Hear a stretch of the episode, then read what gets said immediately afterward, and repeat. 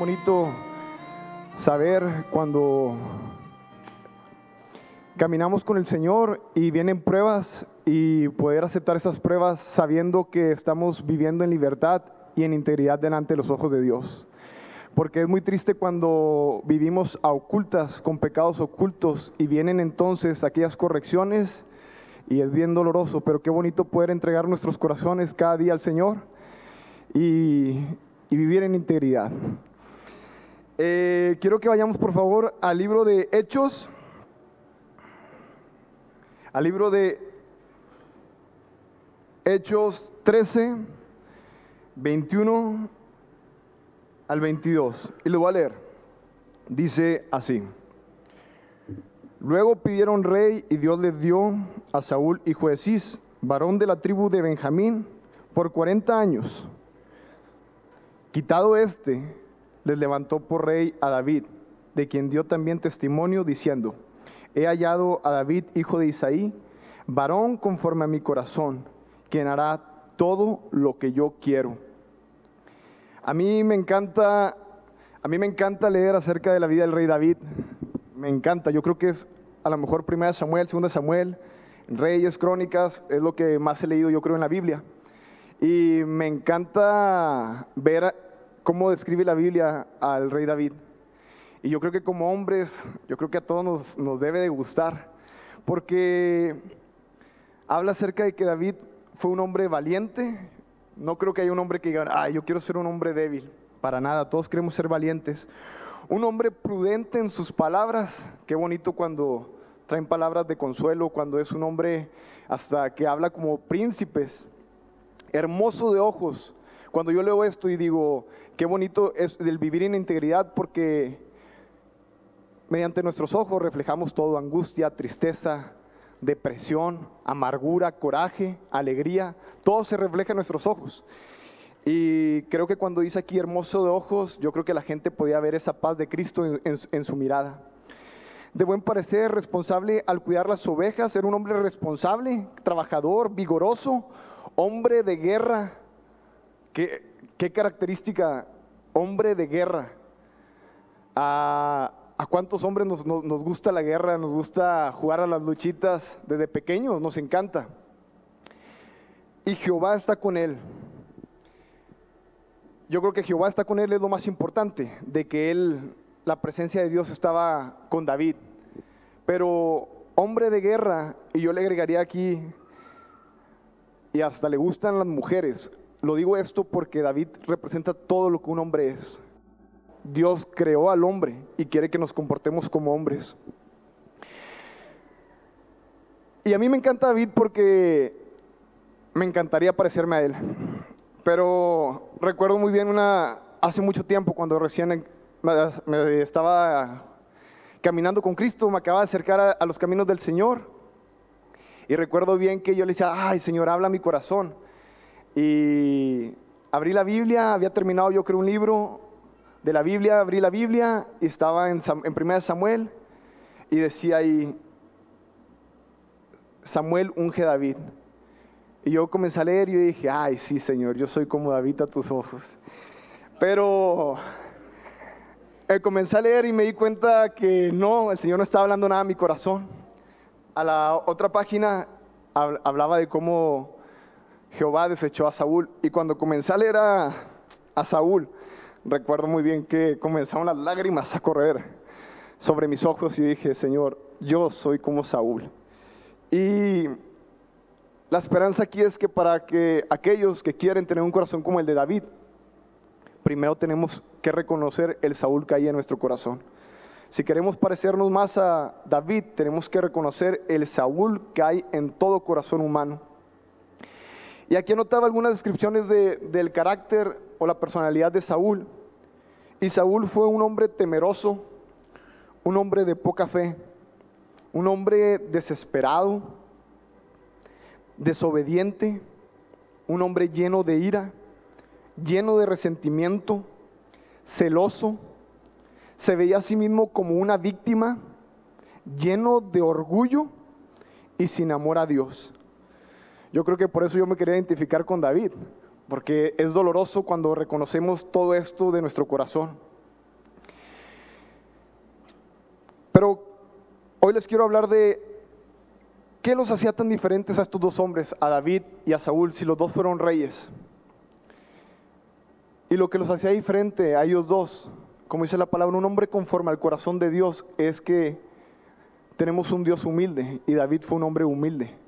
En cambio, Saúl fue un hombre orgulloso.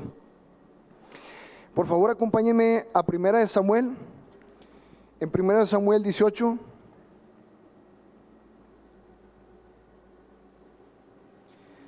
Dice en 1 Samuel 18, 5.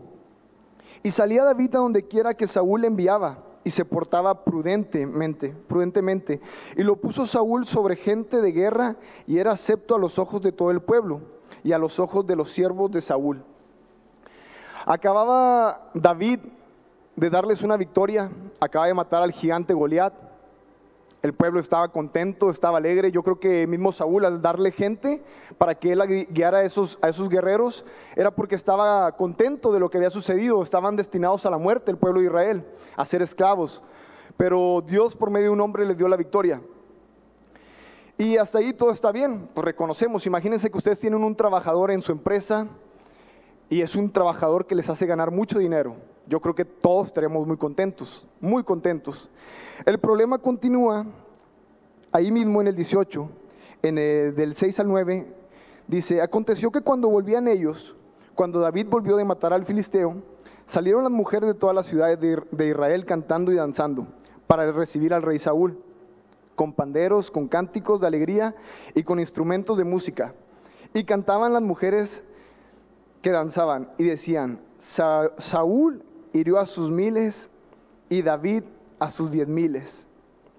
Y se enojó Saúl en gran manera y le desagradó este dicho y dijo, a David dieron diez miles y a mí miles, no le falta más que el reino.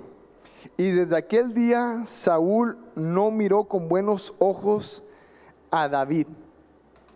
Es increíble porque solamente fue una acción, un cántico lo que hizo que Saúl, de amar a David por la victoria, se llenara de ira y de celos contra él. Solamente ¿por qué? Porque no lo reconocieron a él o reconocieron a David más que él.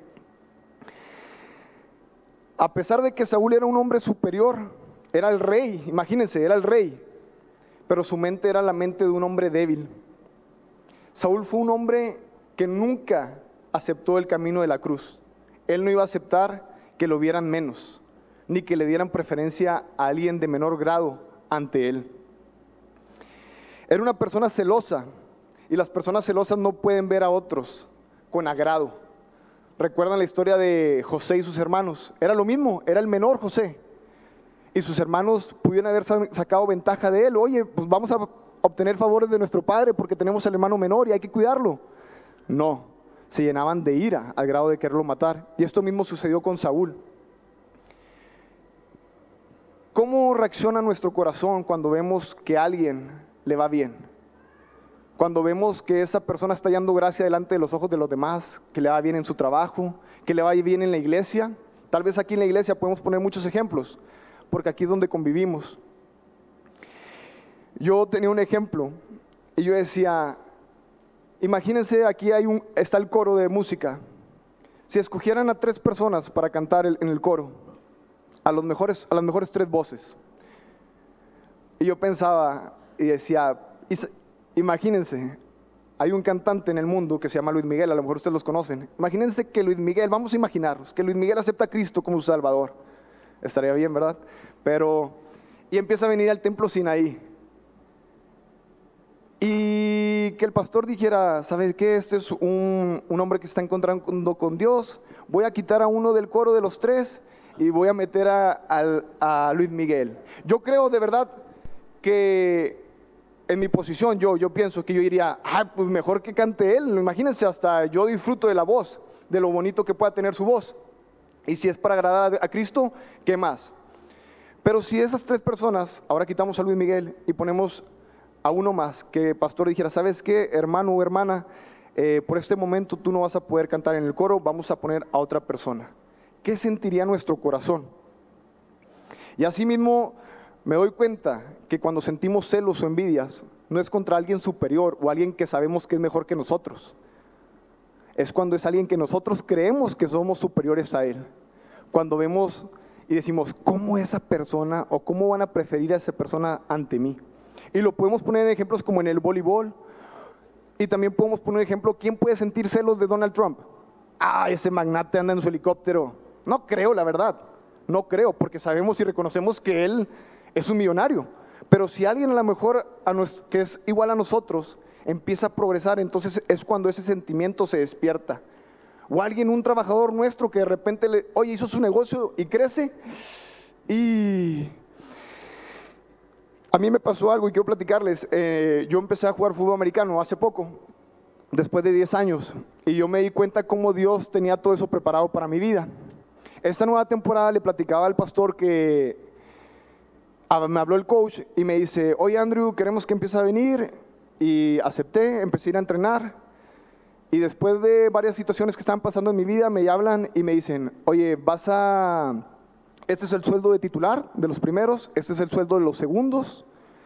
Y me dice el coach, bueno, el encargado, me dice el gerente, pero a ti te vamos a pagar esto, el doble de un titular. Y yo me quedé impresionado y decía, gracias Señor, gracias, estaba muy agradecido, la verdad. Después de eso, pasan dos semanas y ahí es donde me doy cuenta cómo Dios trata con nuestros corazones. Va tratando, no quiere que nos quedemos arriba en el orgullo, porque eso crea una emoción y dices, oye, yo valgo tanto para el equipo. Ay, te empiezas a, hasta a caminar más derecho. Pero yo me dado cuenta que a las dos semanas habla conmigo el coach, se vuelve a acercar conmigo y me dice, oye Andrew, eh, necesito que te comprometas más. Y yo lo vi poco serio y yo, ok, coach, está bien. Me dice, necesito que no faltes para nada. Y yo, coach, no falto. Me dice, pero necesito que, que des un buen desempeño aquí en el equipo. Y yo, pero ¿qué pasó, coach? Y me dice, acabamos de correr un coach ahorita, el coordinador defensivo, pero este coordinador defensivo te quería, te quería correr a ti y a otro liniero, porque dice que ustedes ya no son, o sea, no son indispensables para el equipo. En ese momento, era ya al final de la práctica, hermanos, de veras sentí mi corazón así humillado y me acordé mucho de la predicación del hermano Julio Cortés, que decía, cuando el Señor nos humilla, nos humilla hasta con cariño, no enfrente de los demás, con cariño. Pero yo me sentía tan mal, y me fui a la casa y yo decía, ¿cómo es posible? Si me acaban de ofrecer esto y ahora me dicen esto a las dos semanas, ¿y qué, no, qué, lo, qué es lo que no están viendo en mí? ¿O qué es lo que yo no estoy mostrando? Y la lucha empieza, hermanos, hasta que nos encerramos con el Señor. Y es la esperanza más hermosa, que el Señor nos mantiene humildes. Cuando decimos, Señor, reconozco que en realidad no soy nada. Y si estoy ahí es por pura misericordia de ti. Entonces el Señor comienza a cambiar todo. Después de eso, a la semana tenemos un scrimmage es, un, es como un juego entre nosotros. Y me fue muy bien. Y yo estaba bien contento, bien contento. Al final del scrimmage, eh, el coach me habla enfrente de los directivos y de los dueños y me dice, Andrew, qué buen desempeño estás teniendo. Te quiero felicitar enfrente de todos. Y yo, wow, otra vez, para arriba. bien contento. Y yo, yo me sentía, yo decía, bueno, pues lo estoy haciendo bien. A la semana, hermanos. llega un extranjero, un europeo, que es de España él, llega y me dicen, Andrew, vas de segundo. Y yo, ah, está bien, pues eh, quieren practicar las jugadas, no pasa nada, yo me quedo aquí atrás y con la mejor actitud. Pero pasa el tiempo y a la segunda semana llega un foráneo. Y en lugar del foráneo irse a la posición de, del otro a la defensiva que hay, ahora había dos adelante de mí y yo atrás. Y yo estaba con la lucha otra vez, hermanos. Y es increíble porque tú dices, es un trato de Dios, reconoces. Y tú dices, Señor, eh, tú me estás humillando, tú quieres que me mantenga en el lugar bajo, pero estar ahí es bien difícil. Yo me acuerdo que estaba entrenando y estaba, me sentía tan débil y los jugadores me preguntaban, ¿qué te pasa? Y yo, no, no, todo bien. Y luego, ¿seguro? ¿Quieres descanso? Y yo, no, no, no, está bien. Y luego, oye, ¿cómo estás? Y yo, bien. Y luego, ah, ok. Y luego, oye, ¿quieres cambio? Y yo, no, no, no, no quiero cambio. Y yo decía, yo decía por dentro de mí, tanto se me nota, o sea, mm, la, mi falta de humildad, tanto se me nota. Salgo del campo y voy con mi papá. Mi papá le encanta irnos a ver a entrenar a mi hermano y a mí. Voy a las gradas Y yo decía, bueno, ya pasó este día. Y lo primero que dice mi papá es, ¿qué te pasó? Y yo, ¿de qué? Y lo, ¿cómo que de qué? Y yo, sí, ¿de qué? Y lo, le digo, se me notaba tanto. Me dice, Andrew, te veías torpe, te veías débil, con una mala actitud. Es el peor entrenamiento que has tenido en estos días. Yo doy gracias a Dios porque mi papá nunca ha sido un papá que nos solape nada, al contrario, siempre si nos tiene que decir la verdad, aunque duela, nos la dice. Y nunca está así como para allá, mi hijito, nunca. Y duele en ese momento y yo, ay, iba caminando y yo, está bien, papá. Pero lo precioso de todo esto, llega el juego, el primer juego de temporada, jugamos en Saltillo, para esto yo entregué todo en Cristo y Señor, entrego todo. Yo le dije mi papá, ¿sabes qué, papá? Pues sí soy débil y tengo mis luchas, pero ahorita mismo voy a orar. Y el Señor, solamente el Señor quiere que nos humillemos y Él se encarga de lo demás. Él solamente, Señor, perdóname porque soy orgulloso. Y el Señor comienza a hacer su obra. Es la esperanza que nosotros tenemos, a diferencia del mundo. Porque el mundo se llena de coraje, de ira y continúa así y no te puede volver a ver. Pero nosotros nos arrepentimos en Cristo Jesús, eso es lo precioso. Llegó el día del juego y para mi sorpresa, el coach dice, Andrew, vas de titular. Y yo ya no creía, la verdad es que ya no me importaba. Y me dice, pero dile al otro que tú vas a ir de titular. Y yo, ay, y fui con el jugador, con el europeo, y le digo, oye, me dice el coach que te diga que voy a iniciar.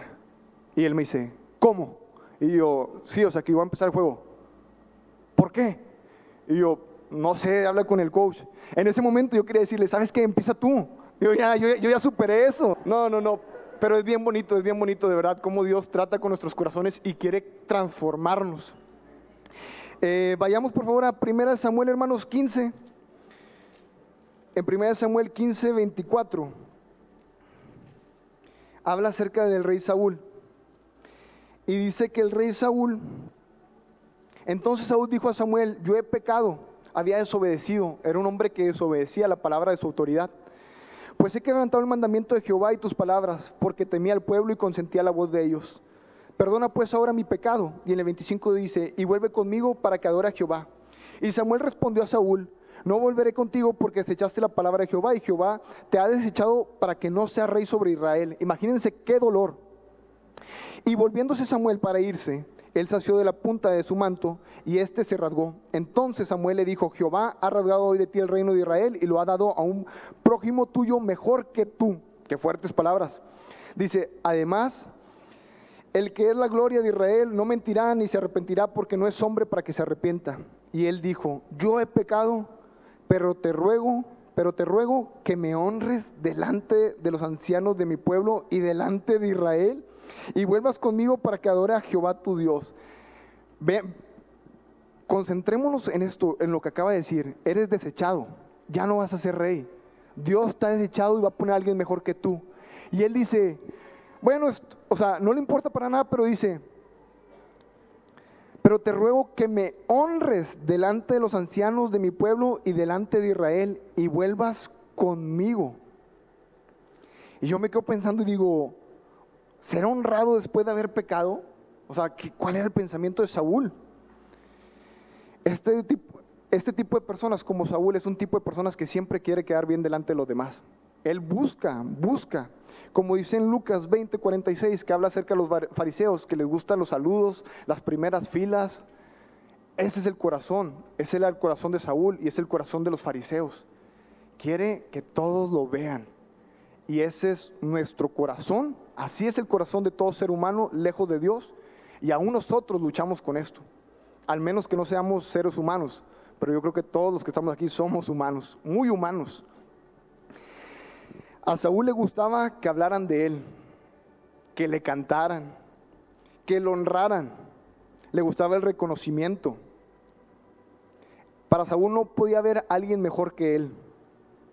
Es más, yo creo que si hubieran dicho, Saúl mató a sus miles y David mató a sus miles también. No le hubiera parecido a Saúl. No, no quiero igualdad, yo quiero sobresalir ante los demás. Ese era el corazón de Saúl. Y quiero ver el contraste con, con David. En 1 Samuel 16, cuando David es ungido, en el 7, Quiero que vean esto, la humildad de David. Dice, en el 7 empieza y dice, y Jehová respondió a Samuel, no mires a su parecer ni lo grande de su estatura, porque yo lo desecho, porque Jehová no mira lo que mira el hombre.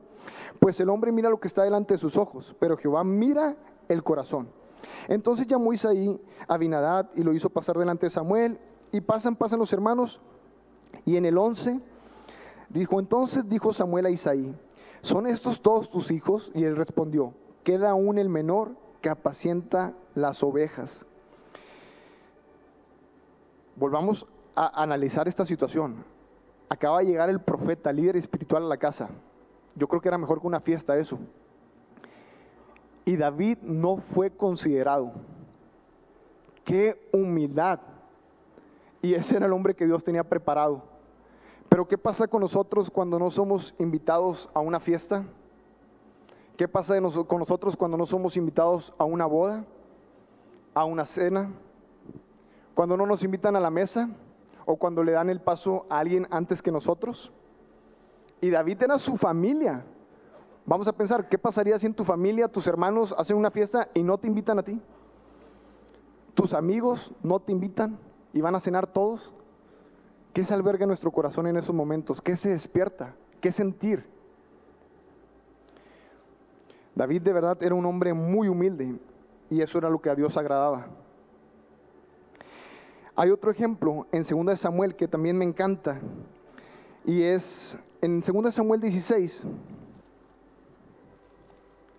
dice 16, 5, vean esta humildad, dice, y vino el rey David hasta Baurim, y aquí salía uno de la familia de la casa de Saúl, el cual se llamaba Simei, hijo de Gera, y salía maldiciendo y arrojando piedras contra David y contra todos los siervos del rey David y todo el pueblo y todos los hombres valientes estaban a su derecha y a su izquierda. Y, decía Simei, maldiciéndole, fuera, fuera, hombre sanguinario y perverso. Jehová te ha dado el pago de toda la sangre de la casa de Saúl, en lugar del cual tú has reinado. Y Jehová ha entregado el reino en manos de tu hijo, Absalón y estoy aquí sorprendido en tu maldad porque eres hombre sanguinario. Entonces Abisai, hijo de Sarbia, dijo al rey, ¿por qué maldice este perro muerto a mi señor el rey? Te ruego que me dejes pasar y le quitaré la cabeza. ¿Cómo reaccionamos nosotros cuando la gente habla mal de nosotros? Cuando nos enteramos que alguien está hablando a nuestras espaldas, cuando nos dicen de frente o cuando nos corrigen. ¿Cómo reaccionamos? ¿Cómo reacciona nuestro corazón? ¿Hay humildad para aceptar ese rechazo? ¿Nos podemos identificar con la cruz de Cristo?